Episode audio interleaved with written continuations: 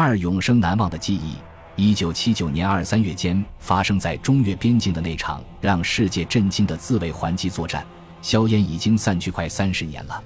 往事如烟。随着时间的流逝，那场战争也已被许多国人所淡忘，甚至在现实的国家政治文化生活中也很难找到痕迹了。但对于每一个参战军人而言，都是经历了生与死的考验，血与火的洗礼，已经深深地刻刻在每个人的脑海与心灵深处。那是永生难忘的记忆。战争结束很久以后，我们这些参战军人时常都在睡梦中，还在战场上与敌人厮杀战斗。三十年来，战友们每一次重逢相聚，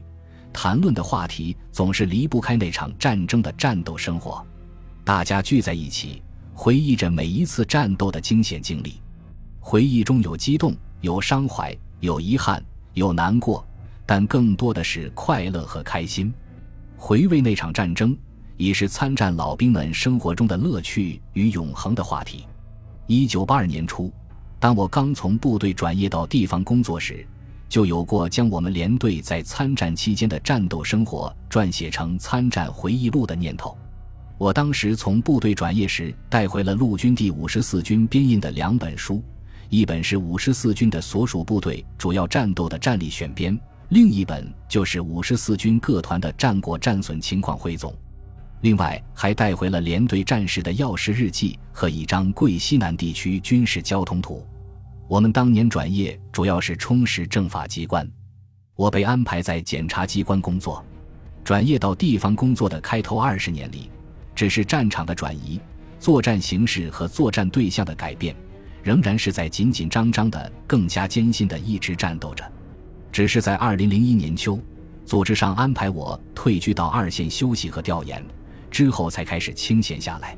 退下来的最大收获与乐趣是掌握了现代网络工具的简单使用，时间也有了。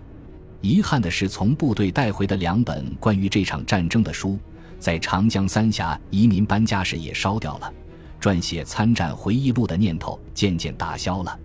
我原本计划写一篇。回望热血燃烧的岁月的文章，再发表四百八十六团高机连的战场日记，以此来纪念一九七九年中越边境自卫还击作战胜利三十周年的。但在有一天，我被邀请加入了四百八十六团老兵群。这个老兵群是我们四百八十六团高机连二排长郭宝敬的儿子郭军组群创建的。他把四百八十六团的一些参战老兵集合到一起，在这个群里。我先后与四百八十六团参战老兵二连的田先锋、八十二连的汪国芳、二炮连的吴润生、七连的蔡国立、通信连的后群富和周明等战友在网络中重逢了。又一个偶然的机会，原四百八十六团政治处的党中选也被邀请入群，更是增加了四百八十六团老兵 QQ 群的活力。随后不久，我们一个连队的参战时的一排长白万林。二排长段正良和班长李宪朝、李毅等先后也入了群。参战老兵们在群聊中回忆那场战争所经历的枪林弹雨场景，快乐的四百八十六团老兵群更加激活了我陈年的记忆，从而又再次萌发了撰写那场战争回忆录的念头。于是，我便多次与当年参战战友六连指导员周贤才、八十二炮连连长罗光明。特务连副指导员丁国民等在一起座谈，回味那场战争，还特地与六连指导员周贤才、八十二炮连连长罗光明与共同在一起讨论了撰写参战回忆录的写作提纲和有关要点。在我撰写回忆录过程中，我团员政治处干事党中选战友帮助我提出过许多宝贵建议和意见。党中选战友战后在我们军师机关政治部任职。他对五十四军参战情况都非常熟，他所撰写的《剑舞南疆》生动地再现了陆军第一百六十二师参加七十九中越边境自卫还击作战的主要战斗经历。他的回忆录不但文笔精炼，而且内容客观真实，已在人民网强国论坛上发表，很值得一读。我在被邀请加入四百八十六团老兵群以后，经郭军介绍。同时又加入了情系南疆二群，我被情系南疆二群内的网友“天空之歌”、陆克等一大批热心网友的高尚热情行动所感动。他们多年来一直在志愿的默默无闻的为保卫南疆而牺牲了的困难烈士家属募捐，抚慰困难烈士家属，并不断地为他们提供帮助，为其排忧解难。特别是陆客网友走遍了广西、云南边陲的所有烈士陵园，